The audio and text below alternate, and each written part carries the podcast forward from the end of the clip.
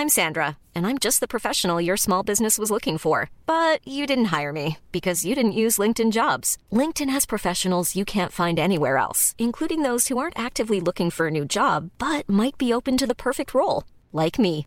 In a given month, over 70% of LinkedIn users don't visit other leading job sites. So if you're not looking on LinkedIn, you'll miss out on great candidates like Sandra. Start hiring professionals like a professional. Post your free job on linkedin.com/people today.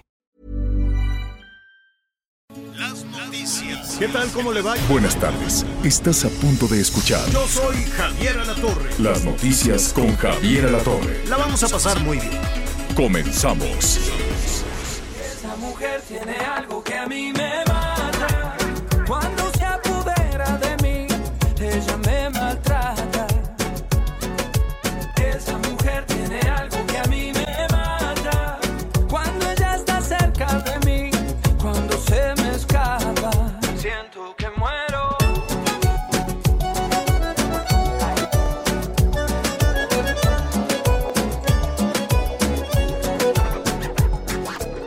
Oiga, tiene muy, muy buen ritmo para iniciar la tarde. ¿eh? Muy buena selección de nuestra producción y es Diego Torres. Hace ya un buen rato que no escuchábamos nada de Diego Torres. Y la verdad es que cuando se hacen estas mezclas, eh, pues yo diría afortunadas, ¿no? Porque le pusieron que, eh, pues un poquito de tango, ¿no?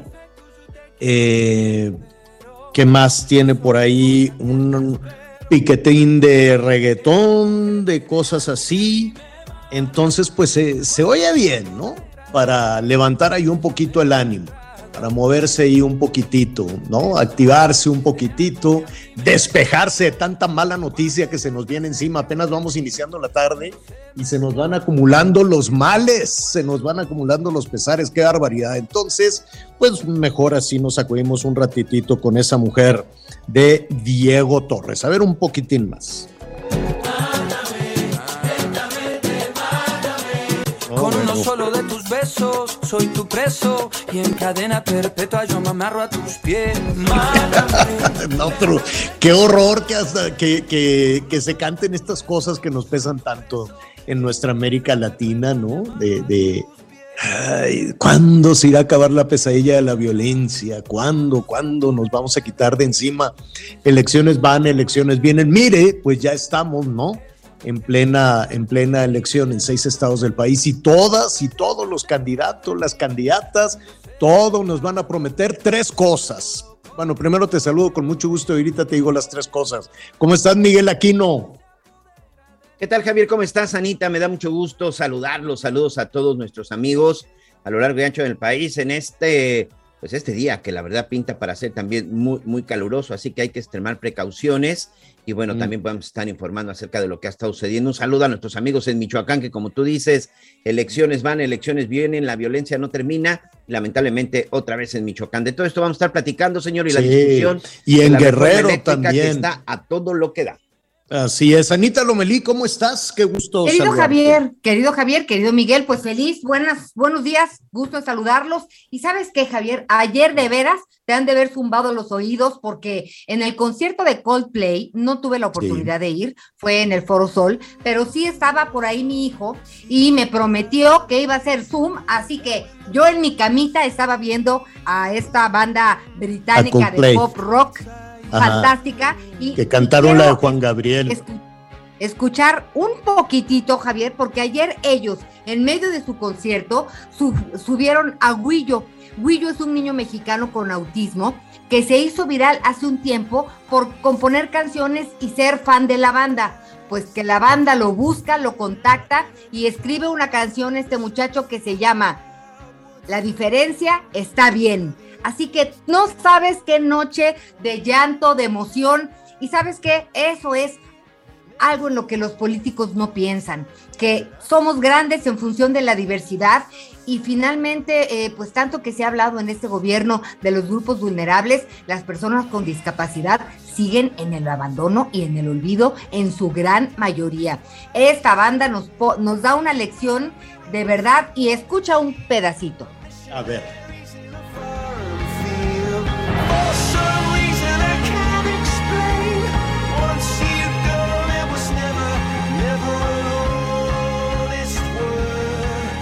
Padre. Pues ahí está. Padrísimo. En honor Bueno, a Coldplay, que va a estar en la República Mexicana, Monterrey, en algunos estados. Por lo pronto, bueno, de veras qué gran lección anoche. Este, y vas a ver, vas a ver todo lo que va a pasar con Guillo a raíz de, de esto. Ojalá que lo podamos conocer pronto en persona a este Hay muchachito, que como tú invitarlo. dices. Hay que invitarlo definitivamente. Sí, ya fue, fue un exitazo allá, cantó el corrido de Monterrey en la presentación que tuvieron en Nuevo León.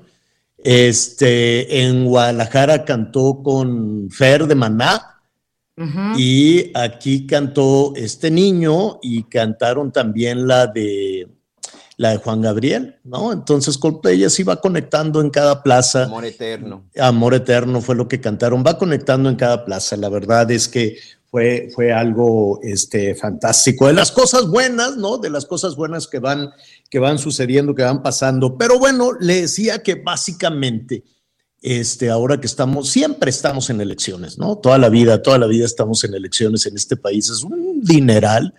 Pero pues es, es el, el- el- el narcisismo de todos los políticos que quieren que estemos pensando en ellos todo el tiempo.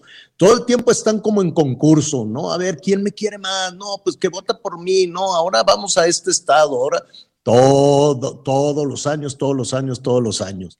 Es, es eh, eh, algo que yo creo que debería de cambiarse y que las elecciones fueran así, cada tres años, Ander, pues, presidentes municipales, y cada seis años los demás, y adiós, que te vaya bien. No tienen que estar encima de nosotros todo el tiempo sacándonos el dinero y haciendo que pensemos solo en ellos, solo en ellos, y luego no dan resultados. ¿Hace cuánto tiempo nos dijeron, vota por mí y voy a meter en cintura a todos los malosos y se va a acabar la inseguridad?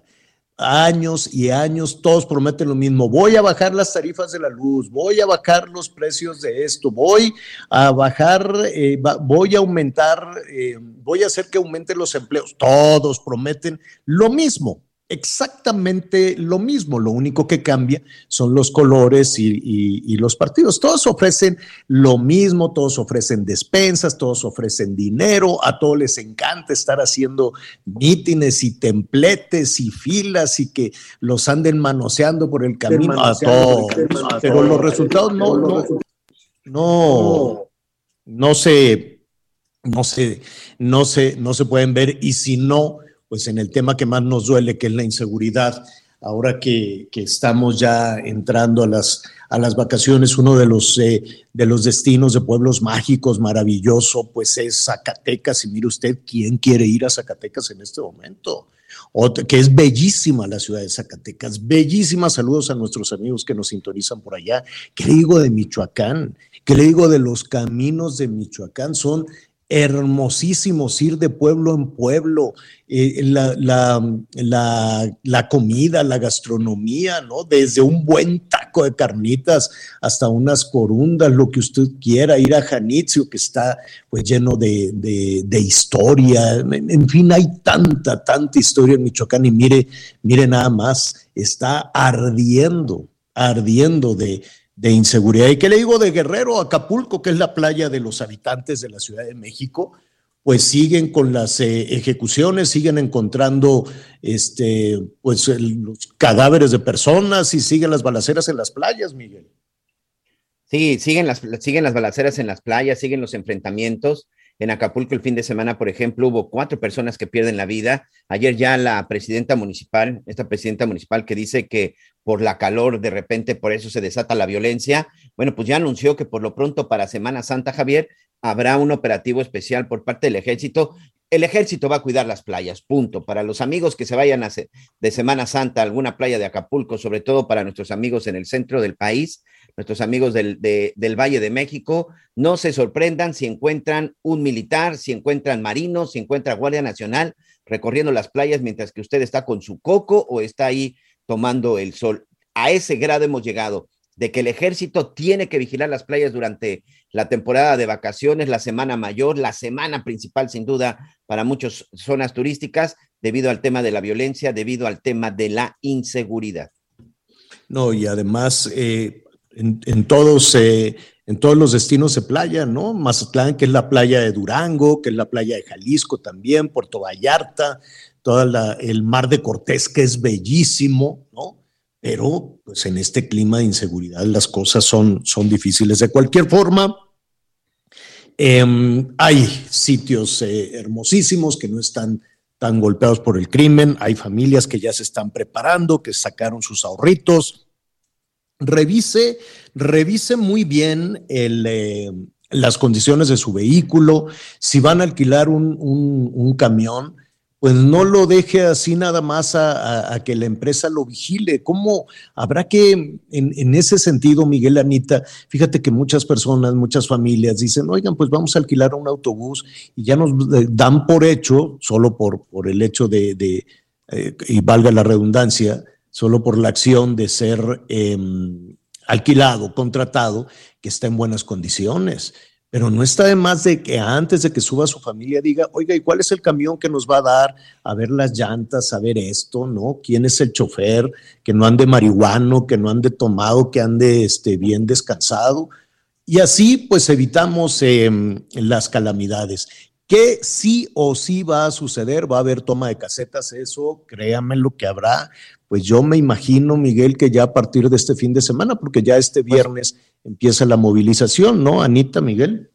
Sí, sin duda. Y ahorita, por ejemplo, el reporte que tengo en este momento, Javier, es en la zona del de, estado de Guerrero, ya tenemos a maestros de la CETEC ahí bloqueando en la zona de Palo Blanco. Y también en Michoacán tenemos eh, un bloqueo en la carretera que va de Morelia a Guadalajara. Pues yo no creo que se esperen para el fin de semana, ¿eh? Digo, sin duda va a ser lo más intenso. Yo creo que este viernes y, y después el siguiente miércoles, de mañana en ocho. Creo que van a ser los días mejores, los días que van a ser mucho mejor para el bloqueo de carreteras, hablando sobre todo pues de estos grupos, ¿no? y nuestros amigos allá en Nuevo León. Hablando de carreteros, ¿en qué? En cuestión de dinero, es cuando hay una ah. mayor afluencia, es cuando existe la mayor salida de turistas. Por ejemplo, previo a jueves y viernes de Semana Santa, pues el miércoles mucha gente que, que todavía... Hombre, se van con su milloncito. sale y aprovecha la, la semana larga se van con su milloncito, ¿eh? No creas tú, 100 mm. pesos por carro. Oye, se van con su milloncito y se supone que legalmente con siete años de cárcel, algo así decía la ley, o esa ya no. Sí. Pues mira, anuncios hay todos los días. Todos ah. los días alguien anuncia, pues ya ves, este, habrá multas mayores y cárcel para los que bloqueen las vías federales de comunicación y nunca pasa nada y está el anuncio. Pero esos no, o sea, con otros, pero esta, este bloqueo no, otro, o cuáles, oye, de veras. Pues ningún, a menos de que tú, eh, Miguel, Anita y su servidor, vamos a bloquear la este, caseta de salida a Acapulco, no hombre apenas nos estamos poniendo y nos agarran a mandarriazos y nos quitan de ahí, ahí sí, ¿no?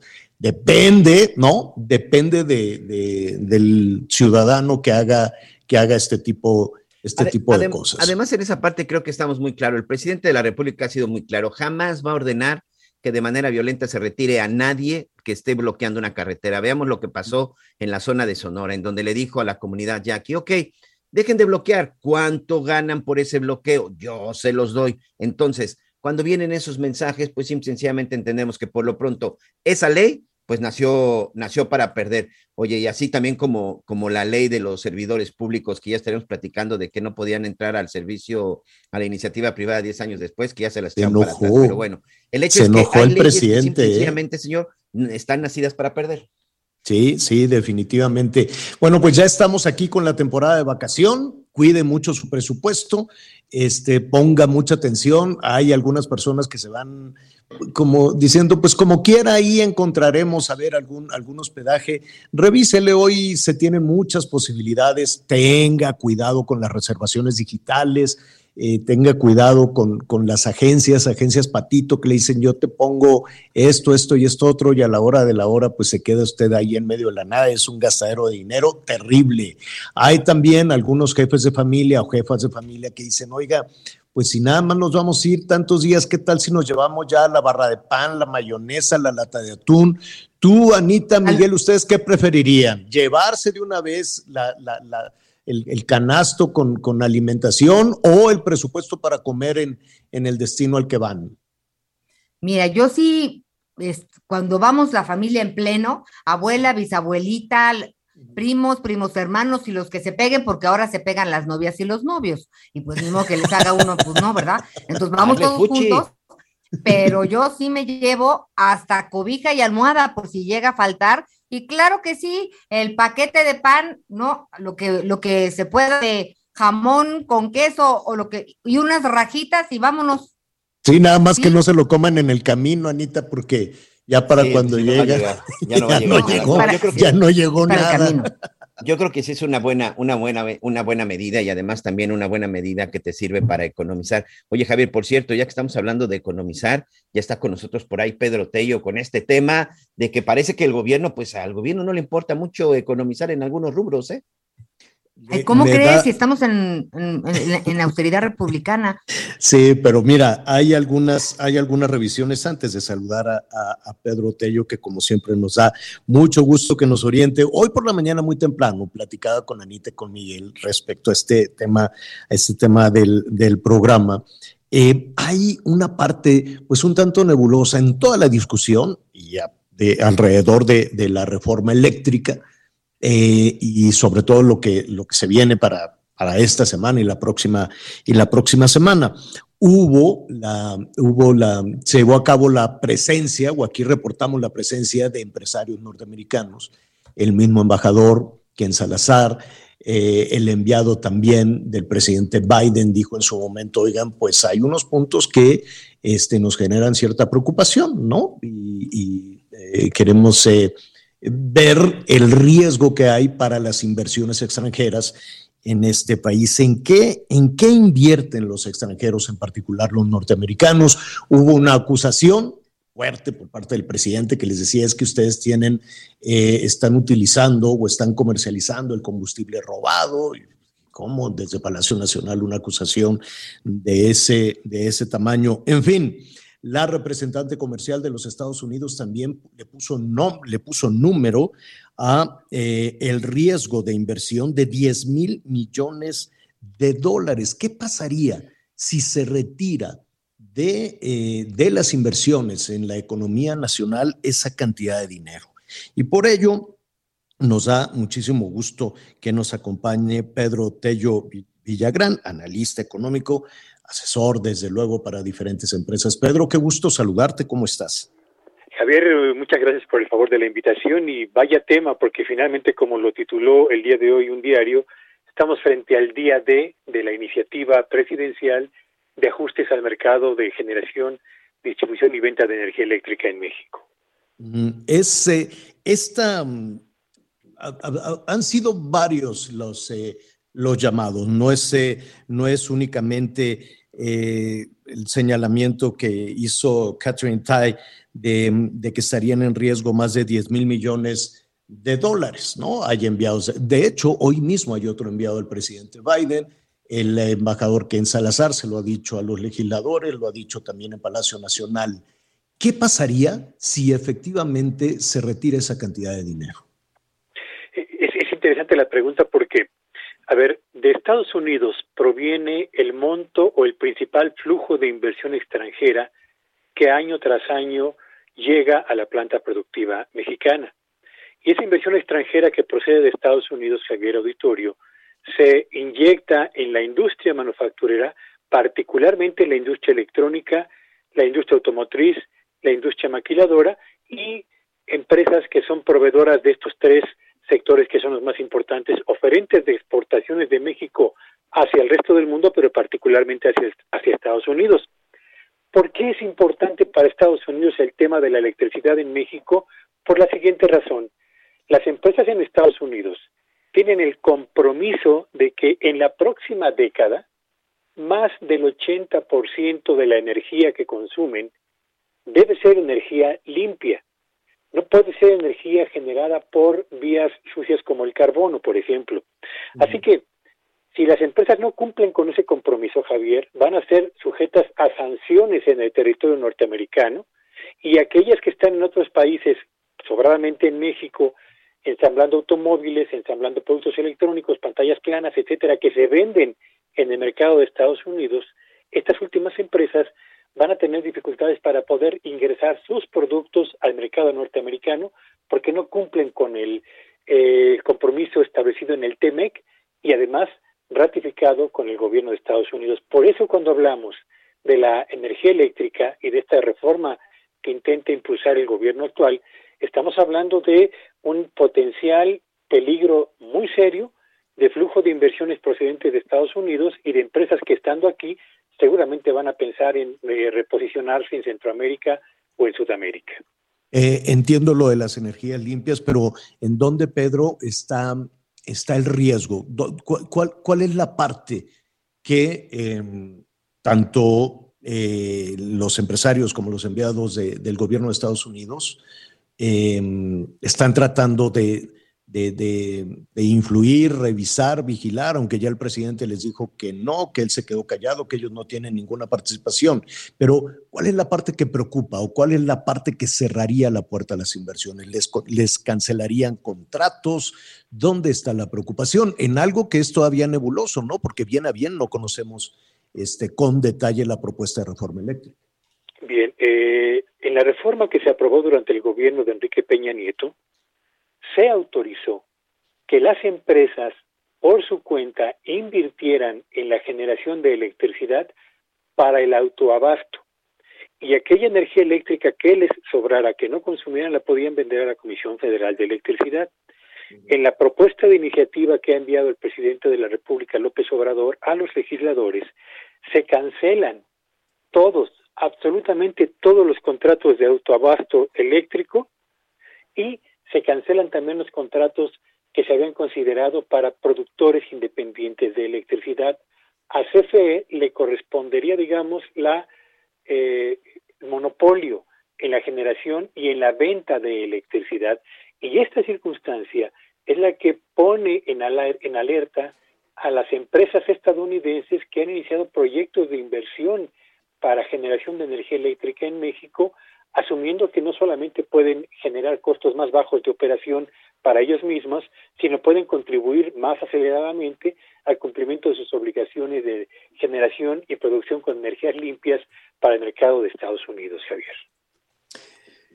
Pues es un asunto, es un asunto serio. Y mira, hice aquí, hice aquí una pausa porque en medio de toda esta situación, Pedro, es em, justo hoy por la mañana, muy temprano, se estaba hablando de que México recuperó eh, su lugar como socio comercial número uno de los Estados Unidos, ¿no? El gran proveedor de los consumidores en, Estados Unidos con un comercio de 113 mil 187 millones de dólares, 113 mil 187 millones de dólares. Em, y entonces eh, e, existe esa dinámica, existe un, una, una actividad comercial muy intensa pero hay una discusión casi, casi de carácter político y hay un alejamiento cada vez más entre los gobiernos de México y los Estados Unidos, algo paradójico, ¿no?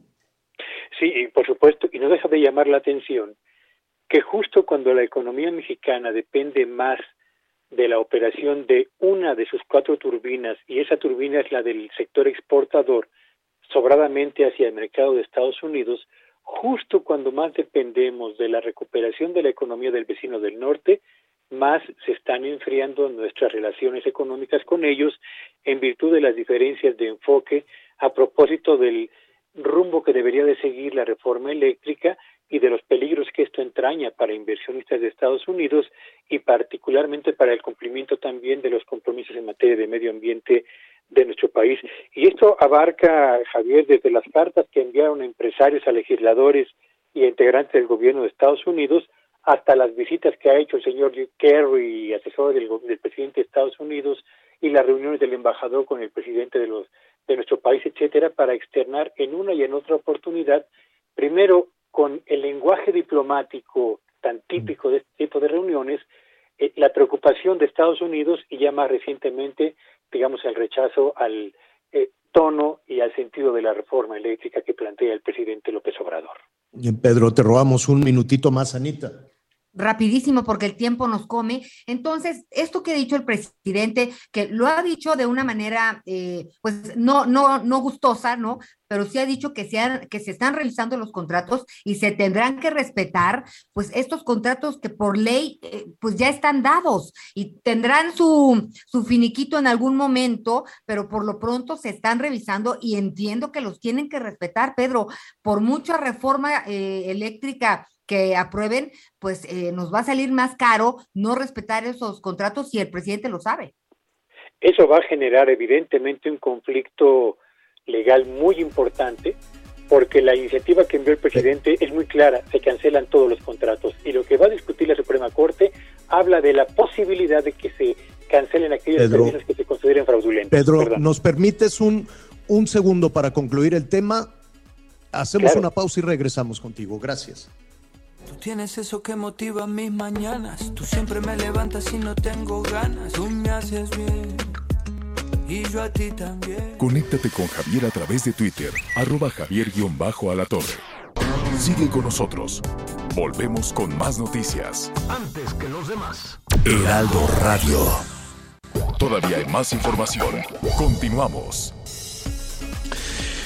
Pedro Tello, te, te, ofrecemos unas disculpas, se nos vino, se nos vino justo el, el, corte en automático cuando estabas dando esta, esta respuesta tan interesante, Anita Lomelí, porque pues eh, los contratos, entiendo que aquellos que, que, el gobierno considere que son eh, irregulares o leoninos o inadecuados, como tú lo quieras decir, no entiendo si, si no hay la certeza legal para mantener esos esos, este, esos contratos. Y, y, otra cosa que te quisiera preguntar para concluir, tu pronóstico de lo que sucederá eh, en los próximos días y tal vez la próxima semana. Eh, vaya, vaya pregunta, Javier. A ver, yo creo que difícilmente la iniciativa de ley que el presidente turnó al Poder Legislativo va a pasar. No creo que tenga, bueno, no, no es que no crea, no tienen los votos suficientes para aprobarla en el Poder Legislativo. Sí, por el contrario, me, tengo la certeza de que el segundo frente que abrió el gobierno, que es por la vía de una resolución de la Suprema Corte de Justicia, por ahí sí se podría colar parte o la mayor parte de la reforma de ley que el presidente de la República envió a los legisladores.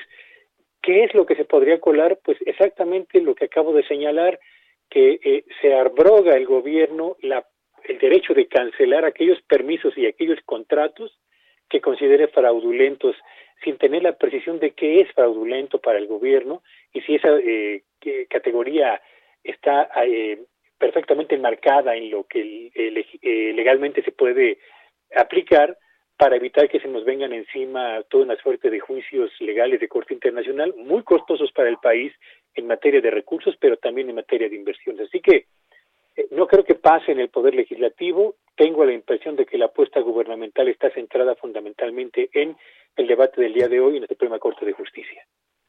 Pedro, te, agradecemos mucho y, y, quisiéramos invitarte a hablar de, de, otro tema. Aquí estamos hablando de la reforma eléctrica con todo aquello que, eh, con todos los efectos que pueda tener. Es cierto además que hay eh, pues miles de usuarios, de familias que están con esta idea de por qué no la reforma eléctrica si el recibo de la luz me va a salir más barato. ¿Tú crees que efectivamente nos llegue más barato el, el recibo de la luz? Lo veo muy difícil a decir verdad, Javier, porque lo cierto es que los costos de operación que en este momento tiene la Comisión Federal de Electricidad están por encima de los costos de operación de las empresas que invirtieron en la generación de energía eléctrica, que además de ser más barata, era más eficiente ambientalmente. Así que si vamos a otorgar a CFE el monopolio para la producción, para la distribución y la comercialización de energía eléctrica, en este momento y de acuerdo con la información disponible, tengo serias dudas acerca de si habrá un descenso en lo que vamos a pagar por electricidad en los próximos años. Y yo diría, eh, solamente para rematar, uno se pregunta cuando ve los acontecimientos que se han ido hilando estas últimas semanas, ¿en qué quedó todo lo que se discutió en el famoso Parlamento abierto? Parece claro. que fue un simple diálogo de sordos porque no hay absolutamente nada que haya modificado ni la esencia de la propuesta del gobierno federal ni la dirección de esta iniciativa de ley, Javier. Pues, eh, pues ahí está, Pedro, y, y, tienes toda la razón, ¿no? Se convoca un poco con el argumento, escuchamos todas las voces y, y, y, no se le cambiará ni una, ni una coma. Si todavía no te vas de vacaciones, Pedro, nos gustaría platicar contigo eh, eh de aquí hacia, hacia el fin de semana o, o, o, o mañana mismo, con otro tema que, que está eh, candente en nuestro país y que va a iniciar hoy en la discusión de industriales de Nuevo León, el agua. el agua para el motor industrial en nuestro país se está convirtiendo en una complicación. Estamos muy metidos en el tema de la reforma eléctrica. Hoy les van a pedir a los industriales, oigan, mochense con el agua. Algunos habrá que ver qué impacto pueda tener eh, en, el desarrollo empresarial, en el desarrollo industrial, básicamente. Pero, ¿qué te parece si mañana, a partir de lo que se les solicite a los empresarios y lo que ellos respondan, por lo menos los de Nuevo León, retomamos este tema, ¿no? El agua, el agua fundamental, ¿no? Con todo gusto, Javier, será un placer. Bueno, es Pedro Tello Villagrán. Eh, Pedro, tus redes. Síganme en Twitter en arroba Petello Villagrán, donde trato de poner los signos vitales que el día, que día a día definen el presente y el futuro de nuestra economía. Gracias por la invitación, Javier. Buenas tardes a todos.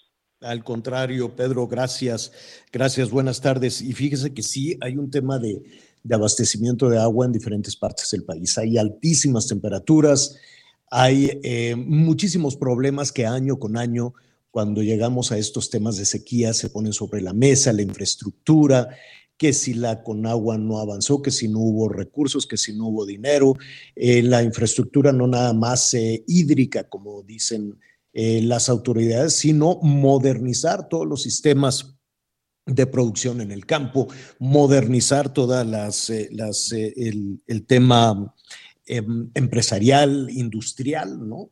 El tema, el asunto con Nuevo León y hay que ponerle muchísima atención a lo que sucede en Nuevo León porque eso se puede replicar en diferentes estados del país, es que no hay agua. Y hay tandeo y hay racionamiento de agua por diferentes sectores, en diferentes sectores de eh, la zona metropolitana de Nuevo León. Y ante esa situación de emergencia, primero estuvo aquí el gobernador en Palacio Nacional junto con el presidente y la solución que se encontró adicional al esquema racionamiento es pedir el agua a los industriales. ¿A quién se va a pedir el agua? Eh, ¿Qué pasaría? ¿Qué efecto puede tener? Y desde luego, pues estaremos ahí pendientes de la reunión que va a tener con eh, los responsables de la industria de Nuevo León en Palacio Nacional para hablar de este tema, ver cuál es la situación que se está viviendo. Me da mucho gusto saludar a Alejandro Covarrubias. Él es presidente de la Asociación Civil Frente Nuevo León. ¿Cómo estás, eh, Alejandro? Qué gusto saludarte. Buenas tardes. Mm, buenas tardes, un gusto saludarte, Javier, Ana María. Eh, pues muy bien, acá un poco preocupado con el tema. ¿Por qué preocupado? Bueno, eh, en primer lugar, pues eh, como seguramente todo tu auditorio lo sabe, en Monterrey hay una crisis, hay una crisis por la sequía que se está eh, aduciendo por parte del gobierno del estado. Dicen que tenemos una emergencia, las personas que estamos involucradas en, vigilar el, pues la cantidad de agua que llevan las presas, pues decimos que no es tanto una sequía eh, como tal ellos lo dicen, sino más bien un tipo de pues un tipo de saqueo que se ha estado haciendo de las fuentes de agua dulce de aquí de, Nuevo León. Pero independientemente eh, pero saqueo eh, ¿Te refieres al robo de, agua, al desvío de agua? ¿A qué te refieres con saqueo? Sí, bueno, la, misma paraestatal Agua y Drenaje de Monterrey, en, en, en palabras de Juan Ignacio Barracán, su director, ha dicho que alrededor del 30% del agua que se consume de la red eh, son tomas clandestinas que le pertenecen tanto a empresas privadas, a la industria, como a algunos eh, particulares. Es por eso que nosotros decimos que pues sí, hay una sequía porque en Nuevo León se conocen muy bien los periodos de, de, de, vaya, de escasez de lluvias, es algo cíclico, es algo que la Conagua ya conoce, es algo que Agua y Drenaje ya conoce y sin embargo es muy extraño que nuestras principales fuentes de, abastecimiento, como es la presa de la Boca y la presa Cerro Prieto, pues se hayan dejado vaciar, especialmente si ellos saben que no han habido la misma cantidad de lluvia el, o el promedio de lluvia que tenemos, que es aproximadamente de 600 milímetros anuales.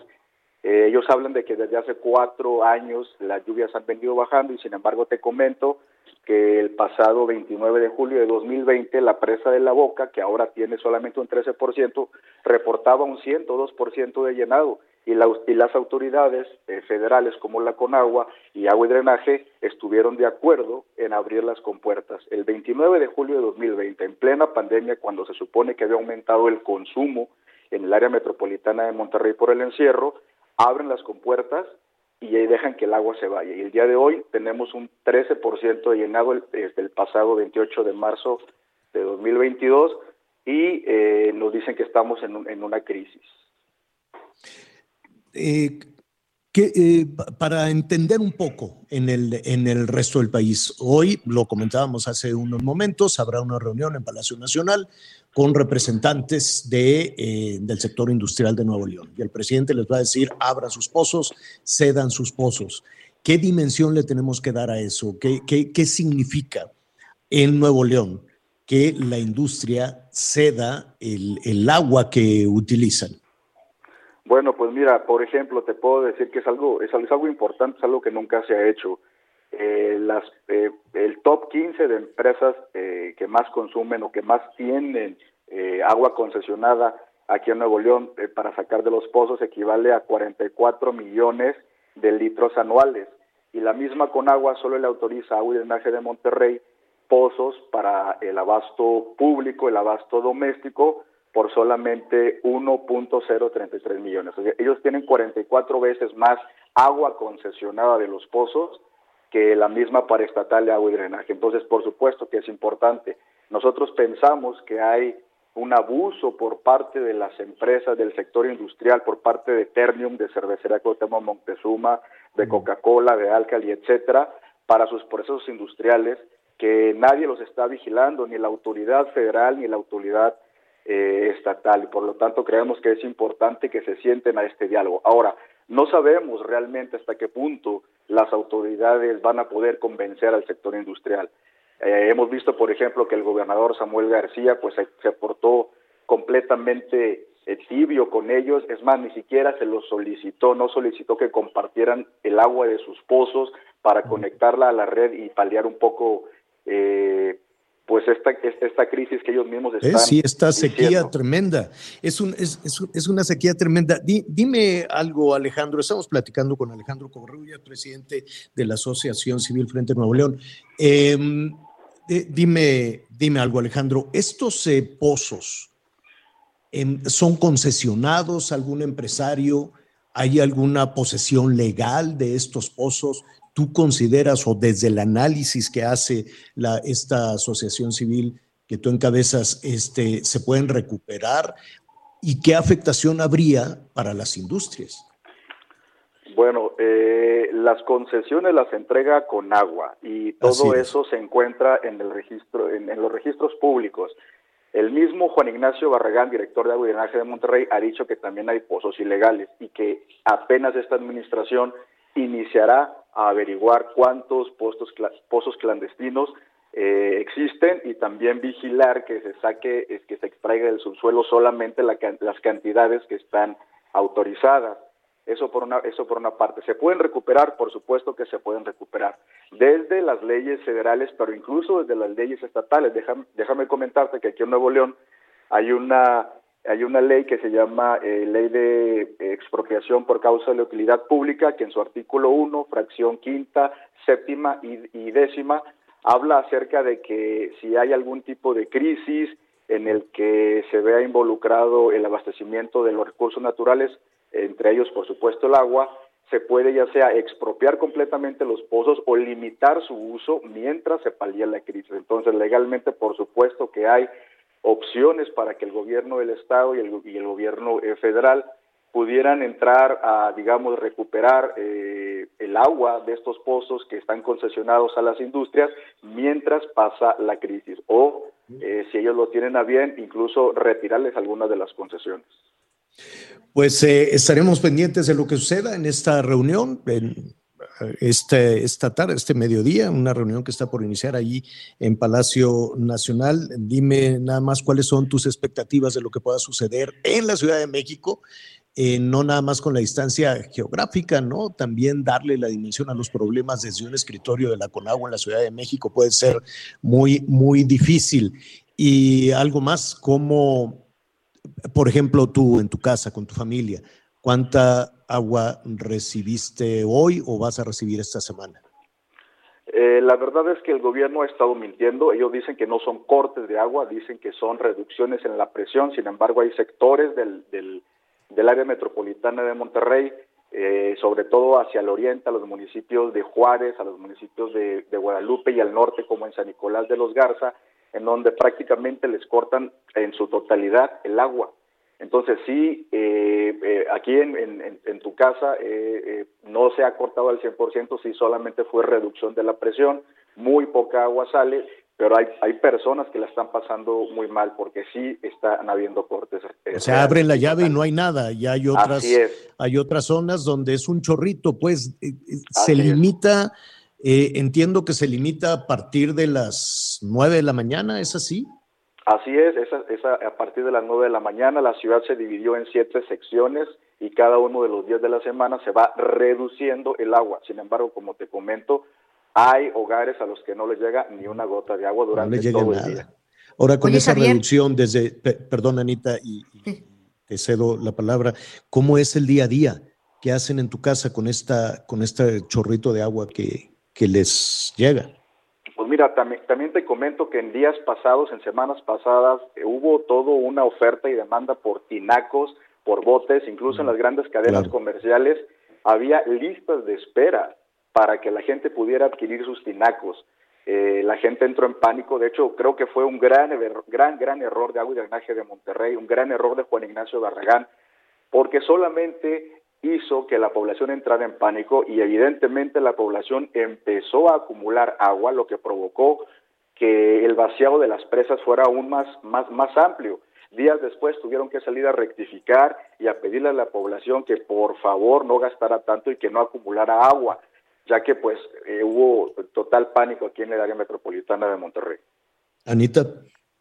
Es que fíjate, Javier, que pensando en todo esto, vamos a esperar qué sucede hoy con este tema de los industriales, pero pues preguntarle eh, a, Alejandro. preguntarle a Alejandro, eso es ahorita, ¿qué hacer a largo plazo para realmente o sea, darle la vuelta? Porque si no, no va a haber agua que alcance. Sí, eh, sí, Anita. Mira, eh, realmente creemos que la solución, por supuesto, está en primer lugar en reducir el consumo, tener un verdadero programa de reducción de consumo doméstico, aunque no es la principal causa en una ciudad eh, como Monterrey de 5.3 millones de habitantes, sí es necesario. Eso, eso en primer lugar, un programa real que ayuda a que la gente racione y le dé la importancia de vida al cuidado del agua. En segundo lugar, el 25% del agua en la ciudad de Monterrey se pierde en las fugas, fugas institucionales que Agua y Drenaje de Monterrey jamás ha podido o ha querido, ha tenido la voluntad de reparar. El, hasta el 25% del agua se pierde en estas fugas. Entonces, a largo plazo o a mediano plazo estaríamos pidiéndole al gobierno de Samuel García y a la paraestatal Agua y Drenaje de Monterrey que se aboque finalmente a reducir el, desperdicio del agua a través, a través de las fugas que se dan en el sistema metropolitano de agua. Pues vamos a estar ahí muy pendientes y si nos permites muy cerca de, tu asociación con los estudios, con los análisis, dando definitivamente una, pues, pues una perspectiva, un panorama de lo que está viviendo, no nada más en Nuevo León, ¿eh? son varios los estados, ahí está Durango, ahí está Chihuahua, Jalisco mismo, con racionamiento, hay eh, complicaciones desde luego por el abastecimiento dentro de poco, si siguen tardando las lluvias, también eh, a la muy demandante, a la muy demandante Ciudad de México. Pues te agradezco muchísimo esta conversación. Ojalá nos permitas mantenernos ahí eh, con, en contacto con la asociación. Una última cosa, un minutito. Este, ¿Leíste esta propuesta de, de, constitución local donde pues haya arresto de 36 horas para quien no haga caso e insulte al gobernador? ¿Qué opinas? Híjole, la verdad es un despropósito total de, Samuel García. Eh, por supuesto estamos enterados, seguimos muy de cerca eh, la propuesta de esta mal llamada nueva constitución aquí en Nuevo León. Nos parece bastante, eh, híjole, es, irrisorio, pero es preocupante. vamos a poner rápidamente en contexto a nuestros amigos en el país. Hay una, iniciativa de para una constitución local, ¿no? Y entre diferentes puntos Mira, algo muy parecido también a lo que hizo el, gobernador de Veracruz, ¿no? Entre diferentes puntos está aquel que no le haga caso o que insulte al gobernador a la cárcel 36 horas, ¿así es? Así es, exactamente de esa manera. Ya tuvimos eh, aquí en Nuevo León un intento de, digamos, de eh, castigar a la población en el año de 2014. El, el exgobernador Rodrigo Medina a través de una supuesta ley para combatir el ciberbullying, en, medios, en medios digitales intentó censurar a todo aquel que se atreviera a decir cualquier cosa de cualquier persona, incluidos los políticos. Esto, pues, en Frente Nuevo León, afortunadamente lo pudimos combatir. Eh, la, la, mal llamada ley de ciberbullying, que para nosotros era una censura previa, y ahora encontrarnos con esto, que el gobernador Samuel García eh, quiere meter hasta 36 horas de cárcel a quien le falte el respeto, sabrá Dios qué significará eso para él, se prestará para muchos abusos. Eh, por supuesto, estamos, estamos preocupados por, por, este, por este intento. Eso es únicamente un intento. Yo supongo ya es cosa juzgada, ya el asunto ya fue aprobado por legisladores. Eh, bueno, se pasó eh, en el Congreso de Nuevo León la primera vuelta de la Constitución. Tiene que haber una segunda vuelta en, otro momento, en otro, eh, en, otro momento del año legislativo. Esa es la, la segunda vuelta. Si obviamente no sufre modificaciones, pues así quedará en el texto constitucional, pero todavía hay oportunidad de hacerle modificaciones. Pues vamos a platicar con algunos legisladores y desde luego con el trabajo que en ese sentido también esté haciendo la Asociación Civil Frente Nuevo León. Te mandamos un abrazo, muchísimas gracias Alejandro. Muchísimas gracias Javier, Ana, eh, es un placer estar con ustedes. Gracias. Al contrario, es Alejandro Covarrubia, saludamos a nuestros amigos allá en Monterrey, Nuevo León, el Heraldo Radio 99.7 de la FM. Ay, los gobernadores, las gobernadoras, ¿no? Ya, ven el caos que todo eso generó en Veracruz con la gente en la es lo más sorprendente? Que es un artículo que ya estaba en la Constitución, pero que él, bueno, nada más lo está, lo está cambiando. Lo que, lo, que más, lo que más sorprende es que Samuel García utilizó las redes junto con su esposa Mariana, pues para obtener la gubernatura. O sea, la forma en la que él realizó campaña, la forma en la que él atacó a sus adversarios, la forma en la que él hizo contracampañas y todo, fue a través de las redes sociales. Y ya ahora, bueno, pues con todo esto, porque evidentemente esto de, burlarse o de, desobedecer lo que indique el gobernador, bueno, también viene en el tema, y tiene que ver con el tema de las redes sociales, Javier. Pues veremos, ¿no? Que eh, también eh, vamos a esperar los, los comentarios de nuestros amigos que nos están, que nos están escuchando. Eh, oye, te decía de los bloqueos, Anita Miguel, ya hay un bloqueo también en la, en la autopista que va a Acapulco, ¿eh? Apenas. ¿Y qué día es hoy? Hoy es martes.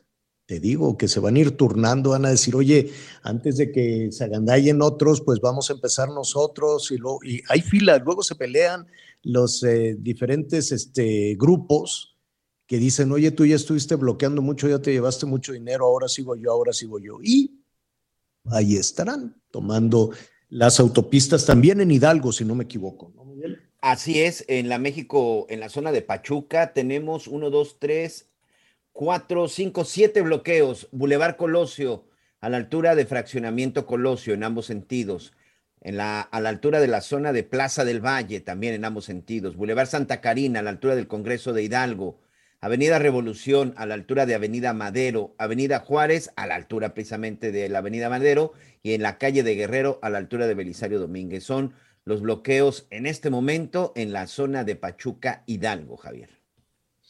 Bueno, pues ahí está y también nos están comentando y con mucha razón, Anita, ahora que comentábamos que si te llevabas la, la bolsa de pan, las sardinas, los atunes y todo esto, este, hay que ayudar a la recuperación del consumo local en, donde sea que vayas, ¿no? ya sea los pueblos mágicos, ¿no? los, los destinos este, arqueológicos o, o virreinales, tanta riqueza que hay, no es nada más la playa, porque luego las playas son aburridísimas está la gente nomás, ¿no? Este, con la radiación, pero hay, hay, más actividad en los otros, en los otros destinos. Este, y hay que ayudar al consumo, ¿no? Por ejemplo, si usted va a Valle de Bravo, pues vaya al pueblecito de Valle, consuma las cuestiones locales, que hay muchísimo, muchísimo de, de, artesanía, de textiles, de gastronomía, de todo eso lo pasa muy bien. En Tasco, en, bueno, ya decíamos, aquellos lugares donde que se puedan, que se puedan visitar, ¿no? Que no esté la amenaza, la amenaza de la, de la inseguridad. Y hacia el norte de nuestro país hay lugares también bellísimos, ya con mucho calorcito, pero siempre es bueno ir consumiendo lo local. Tenemos todavía esta semana para ir revisando, ¿qué te parece, Anita Miguel? Algunos de los destinos que no son necesariamente de playa y que tienen cosas extraordinarias para traerse a casa también, ¿no? ¿Por qué no? Sí. Una vajillita. Santa Clara del algún- Cobre, sí, sí, sí, sí. Ándale. Sí, sí, hay cosas, hay cosas este, muy buenas y además vamos ayudando a la, a la recuperación económica después de dos años de pesadilla, ¿no? Entonces sí hay una Oye, que te quiero decir algo, ¿eh? ¿Ves este tren, el Chepe, que se va Me por lo un cuentas después de la pausa, el? Chepe. Después de la Ah, pausa. Anita. Volvemos. Contigo voy rozando siempre lo prohibido. No intentes evadirme, no tiene sentido. Esto no es ganar, esto no es perder. No quiero que cambies, soy nada por mí. Nadie es perfecto, yo te quiero así, te espero. Y solo importa que te espero. Conéctate con Miguel Aquino a través de Twitter, arroba Miguel Aquino. Toda la información antes que los demás. Ya volvemos. Heraldo Radio 98.5 FM, una estación de Heraldo Media Group, transmitiendo desde Avenida Insurgente Sur 1271, Torre Carrachi, con 100.000 watts de potencia radiada. Todavía hay más información. Continuamos. Pues este lunes se registraron varios Millions of people have lost weight with personalized plans from Noom, like Evan, who can't stand salads and still lost 50 pounds. Salads, generally, for most people, are the easy button, right? For me, that wasn't an option. I never really was a salad guy. That's just not who I am. But Noom worked for me. Get your personalized plan today at Noom.com. Real Noom user compensated to provide their story. In four weeks, the typical Noom user can expect to lose one to two pounds per week. Individual results may vary. Ataques armados en los municipios de Chavinda y Jacón contra policías estatales de Michoacán. El saldo fue de cinco presuntos criminales muertos y cuatro detenidos. A unos días de que inicien las vacaciones de Semana Santa, el gobierno municipal anunció que incrementará la presencia militar en las playas del puerto. Tan solo este fin de semana, cuatro hombres fueron asesinados en la playa Manzanillo, en la zona tradicional del municipio. La alcaldesa Abelina López Rodríguez aseguró que al menos uno de los hombres era un delincuente, a pesar de que la Fiscalía General del Estado no ha informado sobre avances en este caso. El reforzamiento a la seguridad arrancará el próximo 8 de abril y en él participará la Marina con patrullajes en mar. Esto tras el incremento de huidas en lancha por parte de civiles armados. Para estas vacaciones, de acuerdo con las autoridades municipales, la ciudad espera el 90% de ocupación hotelera. Desde Guerrero, Carla Benítez.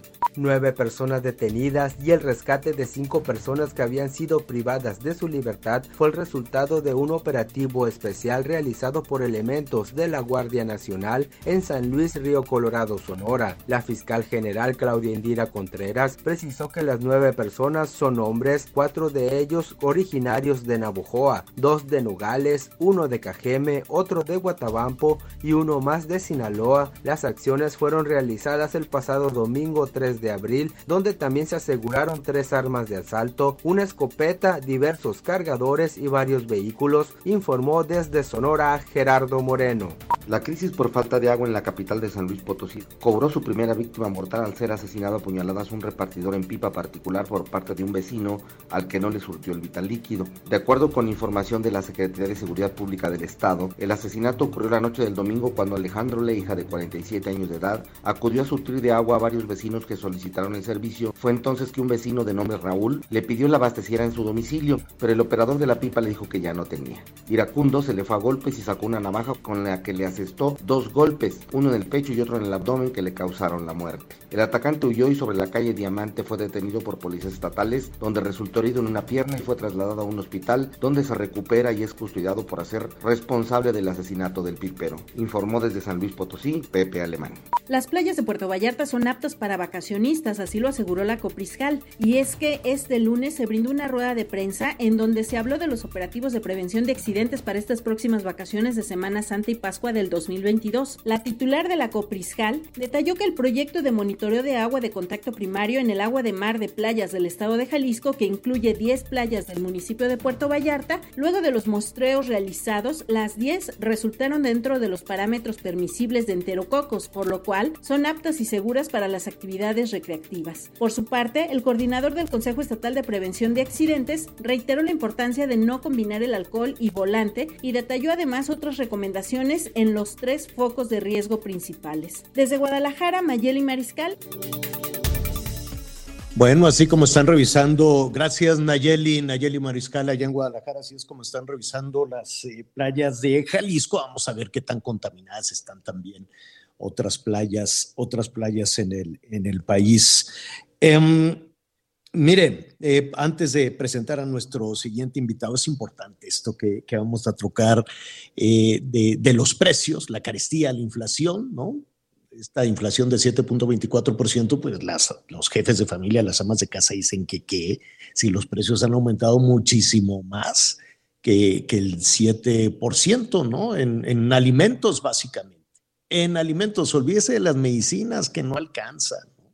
Eh, ayer, este fin de semana fue un caos también con las gasolinas y luego se arregló rápidamente, les mandaron el subsidio, en fin. En, medio de toda esta situación de, la inflación, revisar la inflación con los Estados Unidos, pues de pronto podría ser como revisar también la inflación con Turquía, ¿no? Allá en Turquía toman unas pésimas decisiones y la inflación se les ha disparado más del 60%, eso sin considerar todavía el, el, jalón que le dieron a los precios del gas que se fueron para arriba y seguramente en el próximo reporte de inflación allá los turcos van a estar terribles. Argentina, ¿qué quiere que le diga? Argentina está terrible también en el tema, en el tema de la inflación.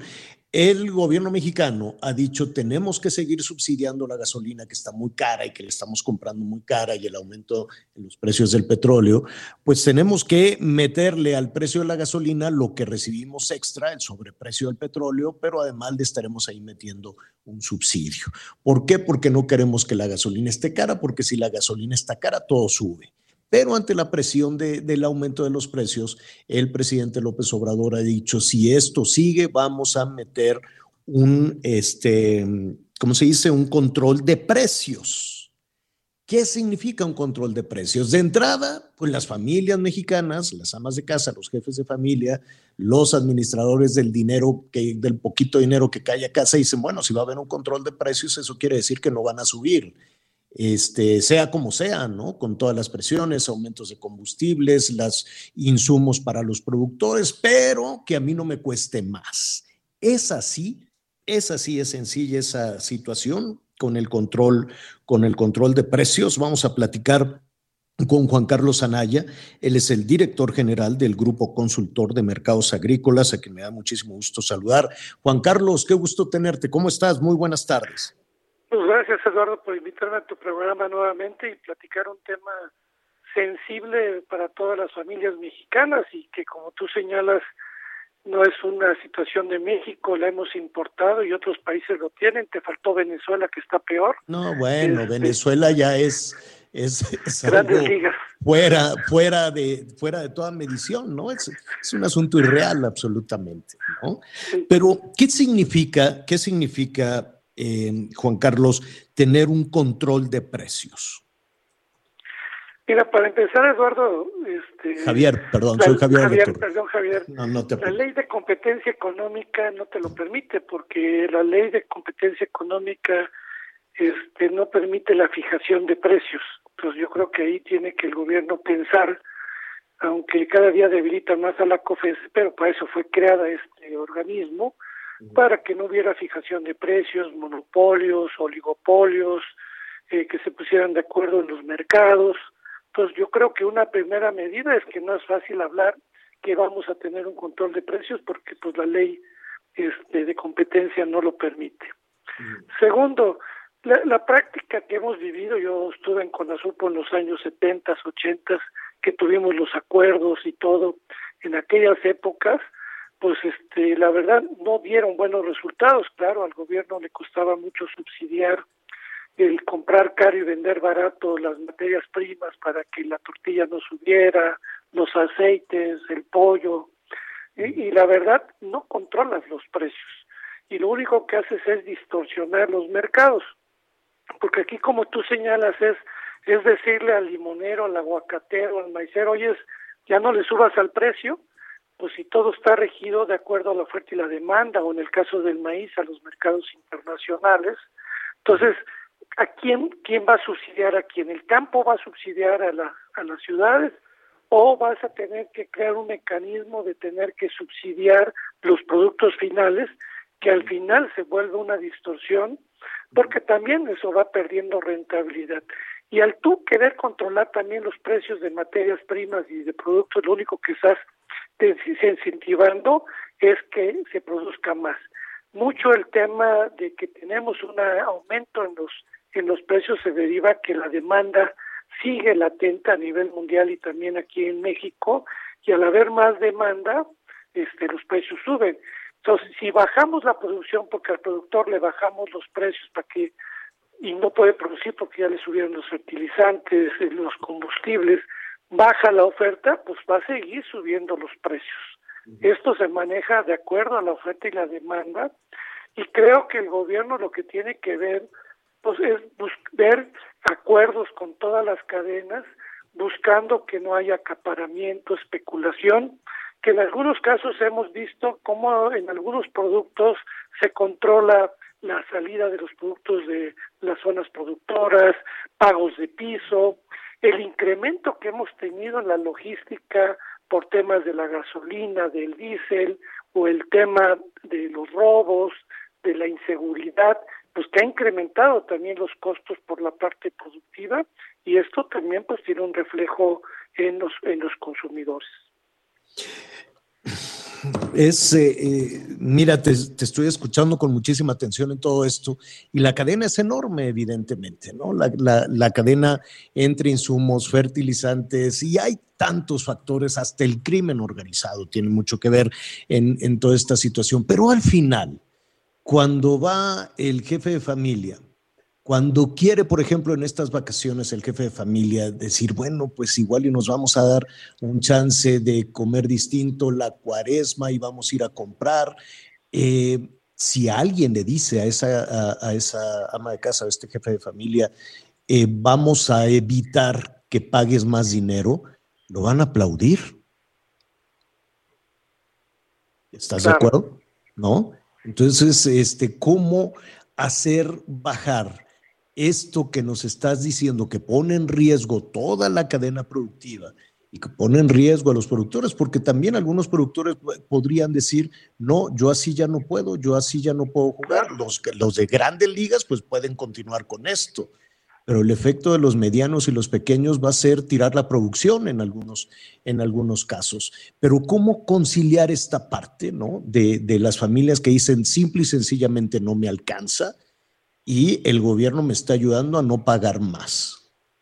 Bueno, ahí lo que hemos visto, y es como tú señalabas, la gasolina, el, el, el, seguir subsidiando la gasolina está subsidiando a las familias que más carros tienen, ¿sí? Eh, y en el tema en el tema de los alimentos, recuerda que hace algunos eh, años se creó un programa focalizado para apoyar a las gentes que más lo necesitan. Yo me acuerdo en el año 1989-99 se eliminó el, el precio de la tortilla, que estaba controlado, y no pasó nada. Pero pues eh, la gente más pobre, la que de medios recursos o de grandes recursos, comía tortilla subsidiada y era algo ineficiente, ¿sí? Entonces, hace muchos años, con la época de Cedillo, se creó el Progresa y luego Prospera, que era un programa que atacaba focalizadamente de darle recursos para alimentación, salud y, educación a las amas de casa de recursos más bajos, ¿sí? Mm. Y ahí lo focalizabas para no tener subsidios que luego se daban a través de las tiendas de Diconsa, del sistema Conasupo, como hoy tenemos todavía Segalmex, pero porque de otra manera, si no lo focalizas, este, pues le estás dando al que más tienen. Ya la Coneval mostró en sus primeros resultados que los más beneficiados en los programas del actual gobierno son gente de mayores recursos, ¿sí?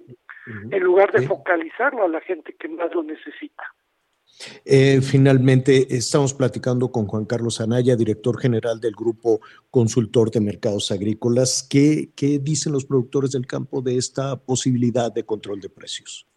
¿Les no, pues, preocupa? ¿No les preocupa? Dicen, este, me vas a apoyar con el fertilizante que ha subido 156%, con la semilla, con el tema de energía, este, ¿con qué me vas a apoyar? Porque todos esos programas para el mediano y gran productor, el financiamiento, el seguro, pues ya fueron eliminados, ya no hay esos programas.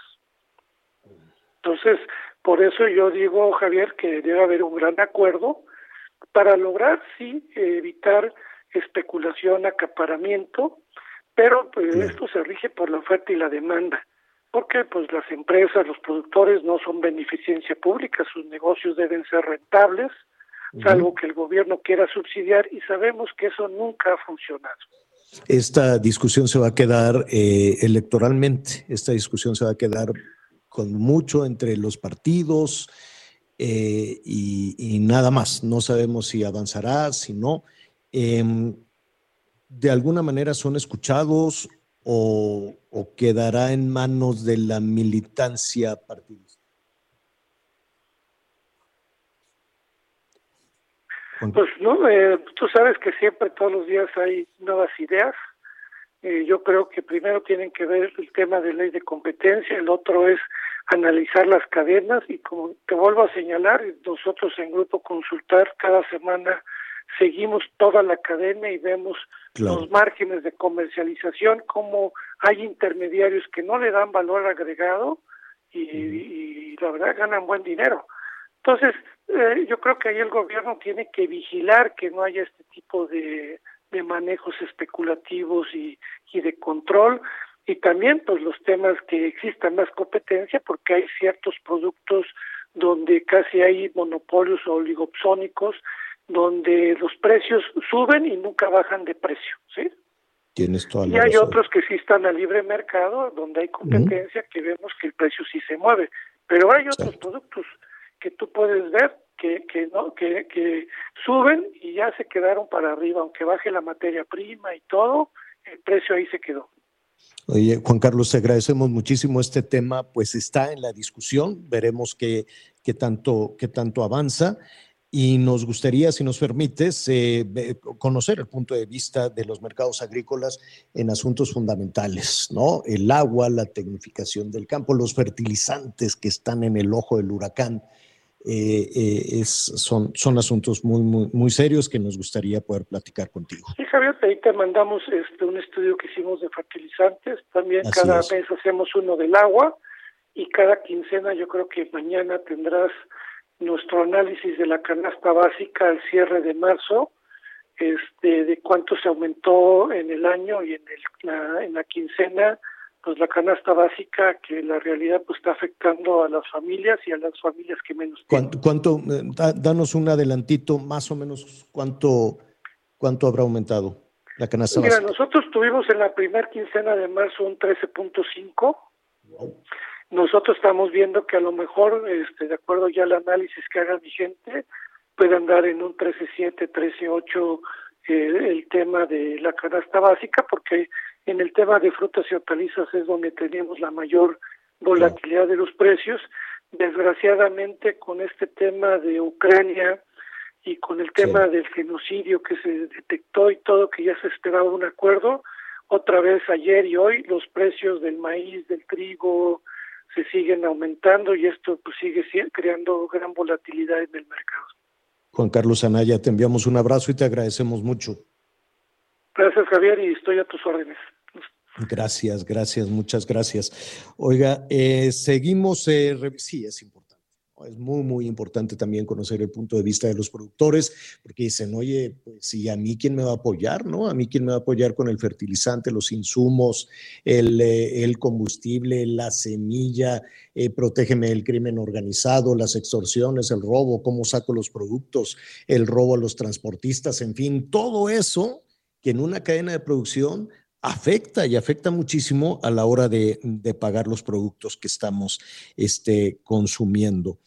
Oiga, em, vamos a vamos a avanzar. Nos siguen llamando de Nuevo León con, con, este, con este tema de la constitución local. En un momentito más vamos a hablar también con uno de los responsables de la redacción de esta constitución, ¿no, eh, Miguel? Sí, así es. Vamos a platicar con Pedro Torres. Él es un académico del TEC de Monterrey. Él está como coordinador general de este grupo de apoyo a la Constitución. Eh, ya platicamos ahorita eh, fuera del aire con él y dice, sí, pues estamos en la revisión. Ahorita sí ya pasó en la primera vuelta, pero no significa que todavía esté aprobado. Ahorita ya espero. Y ellos son los que pusieron. y sobre todo para que nos diga, bueno, ¿qué va a pasar con esta controvertida, controvertida disposición o, artículo que están manejando en la Constitución. Eh, vamos a platicar con él en un ratito más. Eh, tú me dices o nos vamos a, Ucrania. Ya me perdí aquí, señor productor. ya en este momento ya, lo está Pedro Torres en, la línea. Ya lo este, retomaremos en un momentito. Ya está Pedro Torres. Eh, ahora sí que lo sacamos ahí de una reunión con ese tema que se está generando en este momento la controversia, ¿eh? Esto se discutió ayer y ya está con nosotros Pedro Torres. Pedro, qué gusto, qué gusto saludarte. Sabemos que tienes ahí una agenda muy eh, compleja. Em, y además, eh, eh, pues hemos recibido muchísimos comentarios. Hoy hemos tratado el tema del agua, el tema de los empresarios que están en Palacio Nacional, pero era también inevitable subir, subirnos a esta polémica que se ha generado a propósito de esta constitución local, que entre otros puntos, algunos puntos favorables, siempre es importante refrescar y revisar un documento como este, pero generó polémica la este, eh, propuesta, no sé si decirlo de esa manera, de, lo, voy a resumir, ya tú nos ayudarás a, a ponerlo en el contexto adecuado, de 36 horas de arresto para quien desobedezca o insulte al gobernador, ¿es verdad? Eh, Javier, buenas tardes, tengan. Pues miren, platicarles un poquito, yo soy el coordinador de un grupo de acompañamiento que somos eh, profesores de las universidades pues, más representativas aquí de la comunidad y dentro de este proceso pues, nuestra función es ir haciendo recomendaciones a este primer texto que se aprobó en primera vuelta por el Congreso del Estado. Y decirles, Javier, que en buena medida eh, esta propuesta no es una propuesta en sí del gobernador, es, esto actualmente es vigente en la Constitución, es decir, en la Constitución actual esto que se está debatiendo es vigente y bueno, pues es, vigente desde hace cuánto?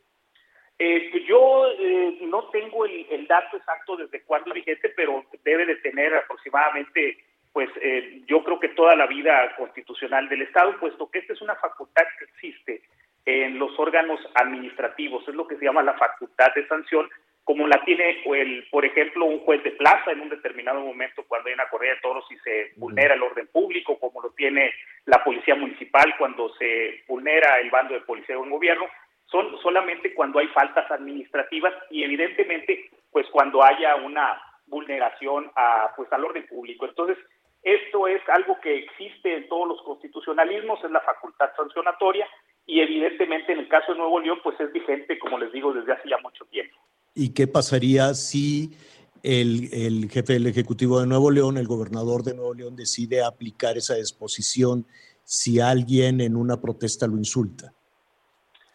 Eh, eh, este tipo de, de funciones, este tipo de facultades que tiene deben de ser proporcionales al acto que se define. Por ejemplo, eh, pues nosotros hemos sido testigos en el caso de Nuevo León, pues yo creo que pocos gobernadores han tenido esta intensidad de eh, pues de satirización en muchos medios y en muchas eh, cómicos y demás y no hemos visto esa esa reacción sin embargo existe como les decía puede hacerla el presidente municipal cuando cuando es insultado cuando se rompe el orden público eh, y evidentemente eh, la persona que pueda ser sometida a una eh, sanción administrativa, pues tiene todos los mecanismos legales como pagar la sanción, como pagar la multa, pero evidentemente el texto en la mayor parte, tanto en la Constitución Federal, establece hasta por 36 horas cuando se trate de una falta administrativa grave, pero... tú como investigador, tú como investigador y el resto del grupo que, que, que formó parte de la redacción de la nueva Constitución de Nuevo León, ¿están de acuerdo con esa disposición? una de las partes interesantes de este proceso es que todavía no hay una eh, decisión firme, es decir, nosotros vamos a generar recomendaciones de, este, del texto que actualmente está al texto que se va a votar en la segunda vuelta, que ese sería el texto final. Entonces, eh, es ahorita el mejor momento para matizar algunos detalles, como puede ser este, acotarlo, recomendarle al Congreso que pues haga un ajuste para que pueda ser más claro, pero evidentemente como ya les digo, son facultades que existen en todos los constitucionalismos eh, estatales, como es la facultad de sanción administrativa.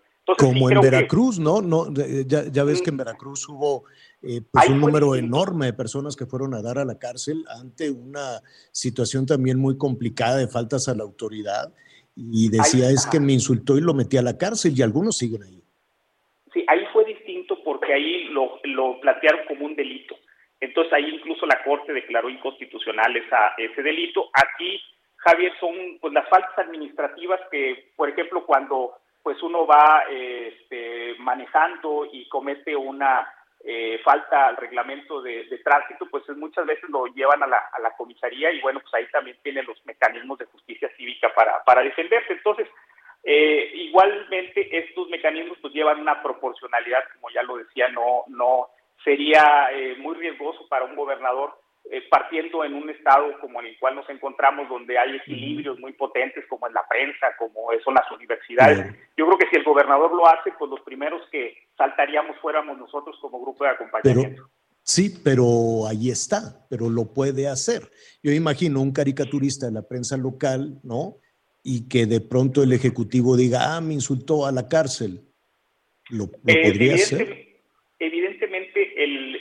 Derecho a la libertad de expresión pues tiene un peso más importante que, y más sobre todo tratándose de una persona pública. La Corte ha definido que cuando es una persona pública, el ángulo de lo que vendría siendo su, su pues vida privada, también su, eh, su derecho a la intimidad, se reduce frente a este otro derecho que puede tener eh, un caricaturista de poder eh, opinar se nos viene, se nos viene el corte encima. Aguántame, por favor, unos minutitos para concluir el tema. Te agradezco muchísimo esta, esta conversación. Hacemos una pausa y regresamos con este tema en Nuevo León tan candente. Con uno solo de tus besos soy tu preso y en cadena perpetua yo me amarro a tus pies. Mátame, Conéctate con Ana María a través de Twitter, arroba Anita Lomelí. Sigue con nosotros. Volvemos con más noticias. Antes que los demás. Heraldo Radio 98.5 FM, una estación de Heraldo Media Group, transmitiendo desde Avenida Insurgente Sur 1271, Torre Carrachi, con 100.000 watts de potencia radiada. Todavía hay más información. Continuamos. Bueno, Pedro, te, ofrecemos una disculpa, se nos vino este corte, corte automático, eh, pero bueno, has recibido muchísimos comentarios, muchísimas llamadas de nuestros amigos allá en Nuevo León y en otras partes del país, de Veracruz también te están hablando, de diferentes, de diferentes partes. En síntesis, entonces, Pedro, Pedro Torres es coordinador del grupo acompañamiento. Em, eh, es una, quisiera yo decir, instancia académica independiente en, este rediseño, si es correcta la palabra, no lo sé, tú dime, de la constitución del Estado de Nuevo León. ¿Así es? Eh, sí, pues nosotros eh, formalmente, eh, pues es, es, una revisión pues a todo el contexto, a todo el, contenido de la Constitución, aunque materialmente por, por el número de pues nuevos derechos fundamentales, de pues nuevas herramientas que se van a crear, pues estamos eh, ante un nuevo documento que sí va a modificar las reglas de convivencia y sobre todo los derechos fundamentales para los ciudadanos del Estado de Nuevo León. Entonces creo que ahorita estamos en muy buen momento, como te decía Javier, es el proceso de reflexión, eh, estamos analizando todos los comentarios y creo que este viene muy bueno a colación para reflexionarlo dentro de este grupo de acompañamiento y pues eh, hacer las recomendaciones pertinentes al Congreso del Estado, porque como te decía Javier, al día de hoy esa, eh, esa parte de la Constitución es vigente y tiene ya mucho tiempo. Y creo que esto es interesante. Fíjense que estaba ahí en la Constitución y el planteamiento de, generar el debate y reflexión sobre la misma ya lo puso y ya lo, lo puso en la agenda política y creo que eso ya es un triunfo de este proceso que estamos viviendo en Nuevo León. Claro, claro. Eh, si en tus manos o en el de este grupo eh, académico eh, está sugerir, em, que de hecho así es, quitan o dejan esa atribución del Ejecutivo de meter a la cárcel a quien lo insulte o lo desobedezca? Yo lo matizaría, eh, creo que se pudieran generar límites, definir de manera más clara cuáles serían los supuestos y también aclarar que el ciudadano sepa que en las faltas administrativas pues eh, tiene uno la posibilidad de, pagar multa, ¿verdad? O sea, cuando uno no paga la multa es cuando es sujeto a un arresto, pero pues yo creo que aclarar más esta facultad que tiene el Ejecutivo, como la tienen eh, en otros estados de la República, creo que esa sería nuestra recomendación en este sentido. Claro, imagínate la cantidad de, personas que tendrían que ir ante un juzgado en una manifestación, ¿no? No sé si, si sería el caso de Nuevo León o en otras partes, aquí mismo en la Ciudad de México, ¿no? Digo, son, temas de debate, desde luego, ¿no? Sí, al final eh, tenemos mucha claridad que los derechos fundamentales están eh, por encima de... Siempre hay una colisión de derechos cuando se, se da, un, por ejemplo, una manifestación, pues existe el derecho de protesta, que por cierto el nuevo texto sí habla del, derecho a la protesta pública, sin embargo, pues siempre hay eh, colisión con otros derechos, pero en buena medida predomina, dependiendo del caso puntual, pues un derecho sobre otro. Pero sí, sí quisiera yo aclarar nomás, Javier, que esta es una propuesta que ya está en la Constitución, que, que no, no, el texto eh, que se aprobó en primera vuelta la retoma, sin embargo, creo que es un buen momento para matizarla, ajustarla y ese creo que va a ser la recomendación del grupo de acompañamiento al Congreso del Estado. Pues estaremos ahí muy cerca de este grupo. Pedro, te agradecemos mucho. No, hombre, pues un, gusto saludarles y, ojalá hablemos pronto otra vez. Gracias, gracias. Es Pedro Torres, coordinador de este grupo de académicos investigadores que están en el rediseño y en la revisión de la Constitución. Y sí, en efecto, la Constitución local allá en Nuevo León dice, pues, así lo plantea o le da esa atribución al gobernador. De que la utilice o no la utilice, pues se lo vamos a preguntar directamente al gobernador, desde luego. Eh, si el tiempo nos lo permite, que ya estamos muy avanzados, si no, mañana estaremos tratando de buscar al gobernador para que nos diga, ¿usted metería a la cárcel a aquel que lo, que lo insulte? Ya ve usted. pero ¿puedo decir algo, Javier? Sí, claro, Anita. Qué decepción, perdóname, qué decepción, porque de veras que el poder acaba con, con la buena intención, con el alma buena, con las ganas de ayudar a todos, y entonces se sientan en su sillita esta ya de gobernadores y es como si les ponen otro chip. Ahora soy único, auténtico, amado, el más guapo. O sea, ¿qué les pasa? O sea, pues si le gritan, le gritaron, que no le conteste, o sea, que se siga derecho o, que trate de decir, oiga, si eso le pasa, a ver, secretario, apunta qué le pasa al señor porque está enojado. No, lo sé, pero qué horror, eh, me ha desilusionado muchísimo esta actitud. No, no, no. Eso es lo que hice. Digo, te, entiendo y respeto desde luego y comparto tu punto de vista en el caso de otras entidades como Veracruz, por ejemplo. En el caso de Nuevo León, ahí está la atribución, pero no se ha aplicado. ¿no? Es decir, el gobernador no ha dicho, a ver, a todos aquellos que me insulten los voy a meter a la cárcel.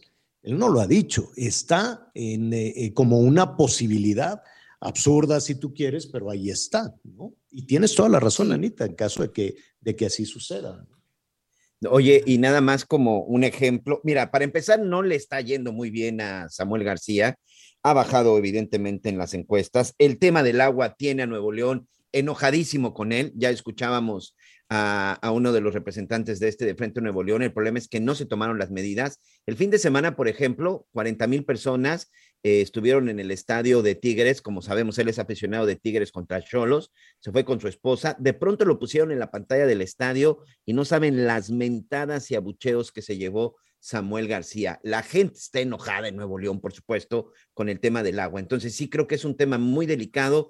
Qué bueno que se ha asesorado, la verdad es que qué bueno que está asesorando por gente independiente de su gobierno, porque sabemos que en el, cuando alguien trabaja con los gobernadores todo es sí señor, sí señor. Entonces creo que qué bueno que se está acompañando de gente como Pedro Torres, porque de esta manera, bueno, pues cualquier barbarie que quieran meter en la Constitución, esperemos que la detengan antes de tiempo, ¿no?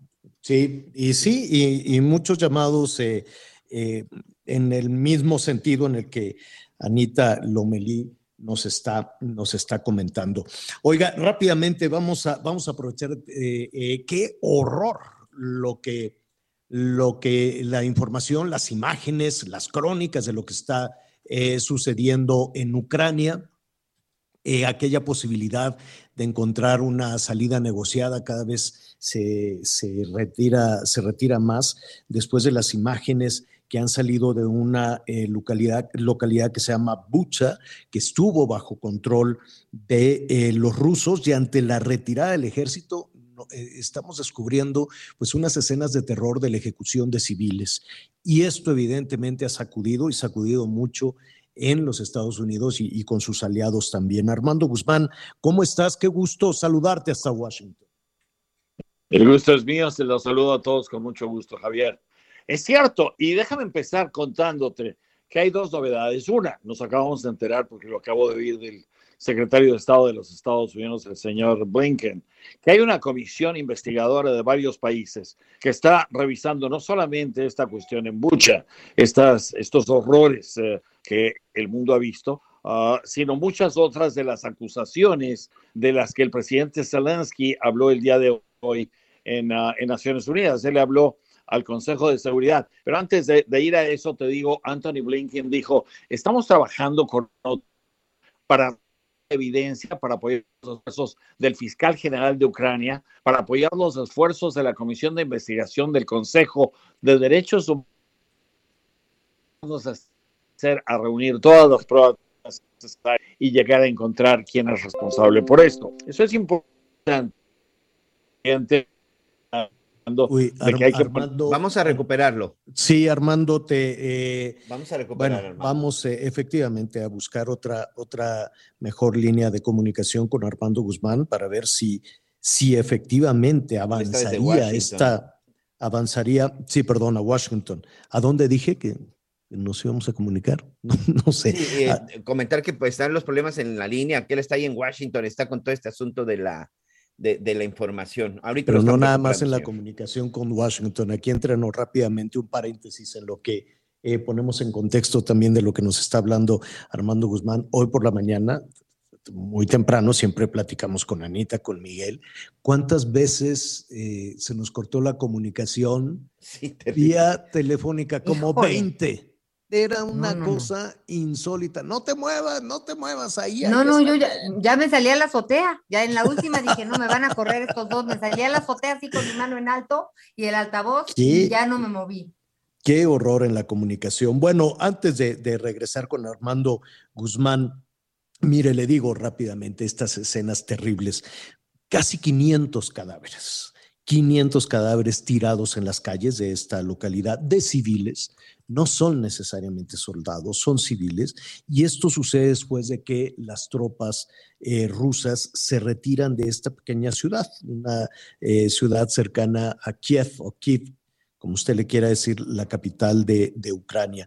Y todo esto desató eh, pues el enojo no solo de Washington, también de sus aliados, eh, los países europeos comenzaron a expulsar a diplomáticos, España expulsó a 30, Italia también expulsó a diplomáticos, eh, Francia sigue en la misma ruta, se está tratando de buscar medidas que aprieten todavía más la economía en, eh, Rusia, ¿no? La economía para Vladimir Putin.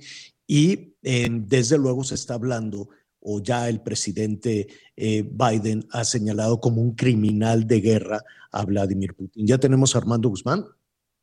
Sí, señor. Listo. Armando, estamos eh, poniendo un poco en, en, contexto lo que nos estabas eh, comentando. ¿Qué hará el gobierno de los Estados Unidos ante esto?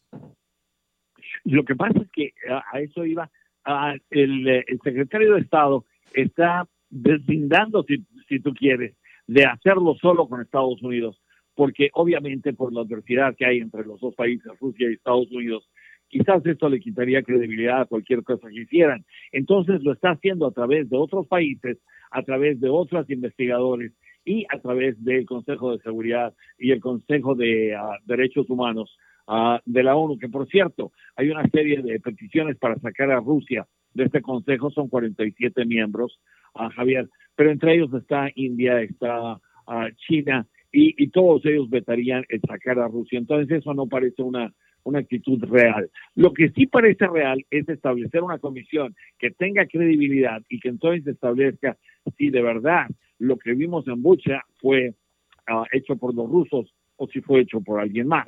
Ah, hay imágenes de satélite y esto es importante porque son imágenes de satélite del día 19 de marzo en el que se ven cuerpos tirados en las calles.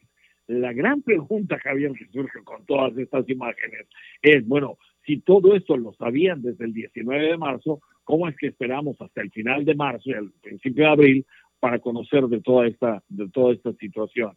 ¿Y qué es lo que pasó con esos cuerpos? Porque obviamente, a pesar de que haya mucho frío, cualquier cuerpo se descompone en la calle en esa en esta situación. Entonces, hay hay cuestiones muy de, tono gris aquí, no están tan blancas y tan negras pero de todas maneras, es importante ver que la comunidad internacional está metida en todo esto y tiene interés en que se, eh, esclarezca. Ahora, el presidente Zelensky estuvo hoy ante el Consejo de Seguridad de Naciones Unidas para acusar a Rusia de crímenes de guerra. Pero algo que les dijo, y llegó, llegó hablando fuerte, es si la ONU no detiene a Rusia, entonces la ONU no sirve para nada y debería disolverse. Él les dijo, damas y caballeros, ¿están listos para salvar la ONU? ¿Creen que el tiempo del derecho internacional se acabó? Si su respuesta es no, entonces deben actuar de inmediato y deben condenar las acciones de Rusia. O sea, todo este tipo de cosas uh, ocurre, Javier, porque hay la idea de que esto fue montado por Ucrania.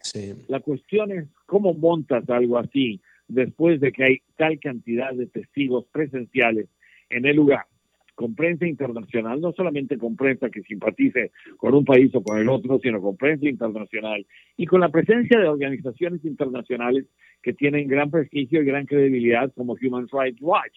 Entonces, este tipo de cosas son las que están esclareciendo todo esto. El uh, discurso de Zelensky, pues obviamente fue bien recibido en el Consejo de Seguridad de Naciones Unidas y Rusia, curiosamente, no lo vetó, porque se hubieran visto muy mal si lo hubieran hecho. Pero entonces ahí tienes... pero Rusia, Rusia está... Rusia está pidiendo a las mismas Naciones Unidas que investigue. Sí, sí, o sea, lo que quieren aquí es esclarecer quién es el que hizo todo esto. Ahora, la cuestión es que no es solamente mucha, la cuestión es que llevamos ya varias semanas en las que hemos visto todo tipo de atrocidades, son los que ocurren durante una guerra y durante una operación militar o una invasión ah, como la que estamos viendo en Ucrania. Pero de ahí a establecer responsabilidades, eso es, eso es mucho más difícil. Y te digo, todo esto lo hace, lo hace mayor por este llamado del presidente Biden a que a Putin lo pongan en un juicio, en un juicio de crímenes de guerra. Es curioso porque ayer también hubo una aclaración importante. No se trata de genocidio, se trata de crímenes de guerra. Y en un principio se había hablado de genocidio, pero es muy difícil probar que, como en el caso de la Segunda Guerra, se estuviera tratando de, eliminar a todo un grupo de personas, a todo un grupo de gente, que es de donde viene la palabra genocidio. Y entonces no es como la eliminación de todas las personas ah, judías que había en Alemania, sino esta es una cuestión completamente distinta. Pero de que podría haber crímenes de guerra, sin duda podría haber esa responsabilidad. Y eso es lo que Armando. todo el mundo. Armando, te esperamos por la noche con la crónica de lo que suceda en las próximas horas. Y bueno, por lo pronto, los aliados de Estados Unidos han expulsado masivamente a diplomáticos rusos. Ya estaremos por la noche con más de tu crónica. Por lo pronto, muchísimas gracias. Encantado de estar contigo, Javier. Saludos a todos. Saludos en el estudio.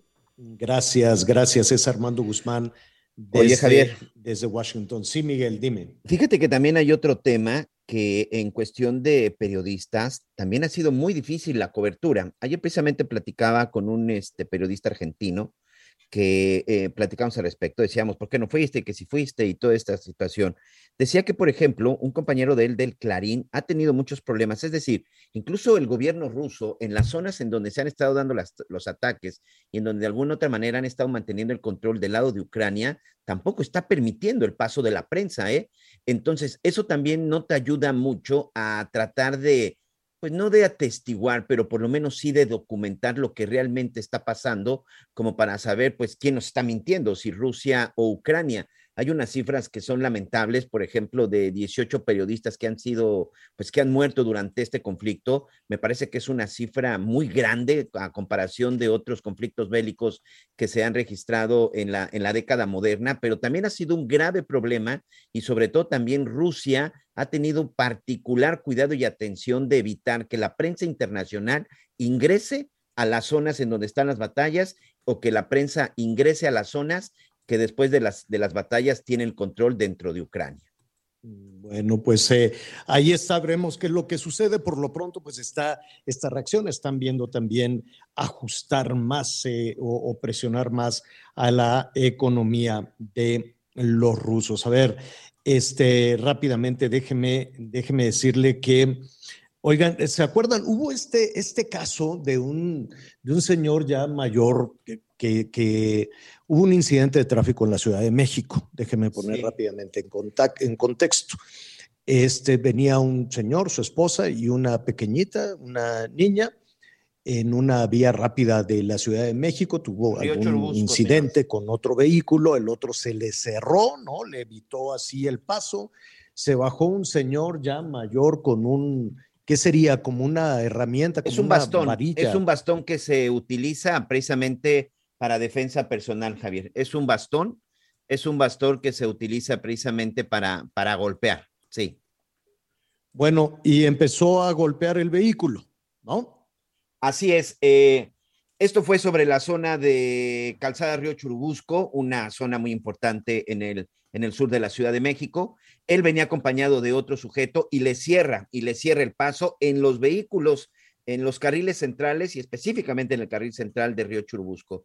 Este señor se baja de, del lado del copiloto, este señor se baja, venía de un short azul con una playera color vino, se baja con este bastón y lo empieza a golpear en diferentes ocasiones. El automovilista que venía acompañado de su familia trata, de, trata de salir, iba con su hija, trata de salir, pero el conductor del auto blanco le cerraba el paso y no le permitió. Recibió varios bastonazos el vehículo de esta familia, no, no hubo una agresión directa, o mejor dicho, no los golpearon a ellos, simplemente provocaron daños al vehículo y esto fue lo que, bueno, que originó que el rostro de este señor apareciera en las redes sociales. Y pues sí, la confirmación en este momento es que ya fue detenido. Ha sido detenido hace unos minutos. Este hombre en la Ciudad de México por elementos de la Secretaría de Seguridad Ciudadana está acusado de diferentes delitos. Así es, Anita. Pues es que, es una tristeza, no entiendo la agresividad o qué puede estar pasando por la cabeza de una persona para de plano bajarse así este, y pues atacar a otra. Sí, por lo pronto ya lo agarraron. Eh, está Omar García Harfush, el titular de la Secretaría de Seguridad Ciudadana. Dice, se informa que hace unos minutos se detuvo a estas personas, son dos, no, no nada más el señor este ya mayor, sino eh, al que venía manejando, que agredieron de manera violenta sin motivo alguno a una familia. Gracias a la ciudadanía por todos los reportes que nos enviaron. Sí, lo que pasa es que la, la, familia agredida subió a las redes pues la imagen de, de este sujeto. Ahora, pues esperemos que la sanción sea efectiva, ¿no? Que no nada más, digo, además de ya la sanción pública que existe por, Creo que esa es la mayor, creo que esa va a ser la mayor. Creo que el, juicio público va a ser lo mayor, eh, va a ser el señalamiento porque pues su imagen quedó en redes, incluso eh, por ahí en redes sociales hubo en algún momento amenaza por parte de, de la familia de estos personajes, a la gente que estuvo subiendo los videos, la amenaza de que bajaran los videos, que porque si no iban a proceder penalmente, porque no habían autorizado ellos la difusión de estas de estas imágenes, incluso todavía se dieron el tiempo de amenazar a algunos usuarios en redes sociales cuando se dio a conocer esta imagen, porque también tenemos que ser realistas con nuestras leyes, Javier. En este momento, bueno, pues todavía no tengo claro cuáles son los delitos, se dice que son por lo menos cuatro delitos, pero creo que en este momento podemos decir que ninguno de ellos debe de ser un delito grave, más que el de las amenazas y en determinado momento los daños a la propiedad. Muchos llamados de Nuevo León a propósito de de este tema de, de los, eh, de los insultos. Qué barbaridad. Yo, yo sí coincido con Anita, ¿no? Yo creo que hay que irse despacito, aunque hay que decir en descargo del gobernador de Nuevo León que él no lo ha aplicado, ¿no? Imagínate, hubieran metido a todo el estadio a, a, la cárcel. Te digo, eran 40 mil asistentes. Cuando vieron la imagen de Samuel en el palco junto con su esposa, no, bueno, le llovieron mentadas y lo llovió y le llovió de todo. Sí, creo que al final todavía no se aplica, pero finalmente es una propuesta, una constitución que pues el gobernador leyó. Creo que hasta cierto punto, pues a la, si ya existía, pues a lo mejor hubiera hecho algo por retirarla hay, cosas que se tiene que respetar a la autoridad, por supuesto que se tiene que respetar a la autoridad.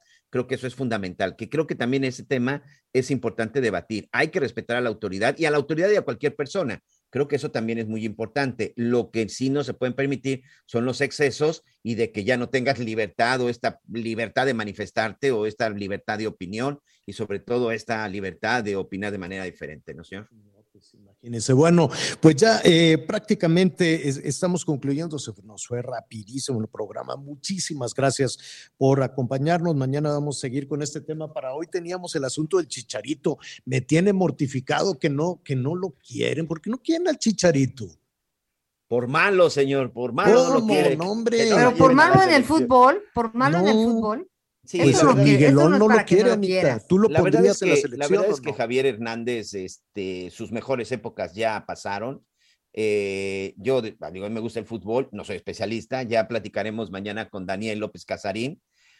Pero el hecho es de que tuvo una muy buena época, sí, en algún momento fue el máximo goleador, sí, pero creo que hay hoy chavos que merecen una oportunidad. Raúl Jiménez, que viene jugando muy bien en Inglaterra, el Chicharito, pues hoy sí mete dos goles en, la, en Estados Unidos, pero recordemos que pues, se necesita todo. Ve, cómo batallaron en las eliminatorias. Se necesita todo lo, lo, que funcione, ya que se estén en paz también ahí en las elecciones. Que me cae mal, es que sí lo quiero, es que no lo quiero. Ahí eh, yo, yo creo que se requiere, a ver, después vemos todas las cuestiones de quién te cae bien y quién te cae mal. Hay que tener buen clima en un equipo, en un equipo, me parece muy bien. Y convoca a lo mejor que tengas, porque facilito, digo, yo creo que sí se puede avanzar, pero eso platicaremos mañana. ¿Qué les parece? Listo. Listo, muy bien. Y del Chepe. Y, ay, el Chepe. Ah, pues a partir de mañana sugerencias, Anita, ¿qué te parece? Sí, sí, sí, sí, pero sugerencias para el año que entra, porque no hay un huequito en el Chepe para este año. Bueno, oiga, felicidades a la Fundación Azteca. Ahorita nos vamos aquí a un baile de los 25 años de Fundación Azteca. Ninfa, Ninfa Salinas, muchísimas eh, eh, felicidades a todos los involucrados ahí con, con este éxito. Anita Lomelí, muchísimas gracias. Miguel Aquino, gracias.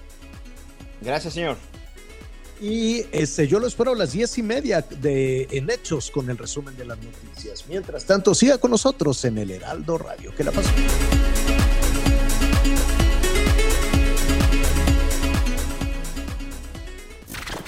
Gracias por acompañarnos en Las Noticias con Javier La Torre. Ahora sí ya estás muy bien informado.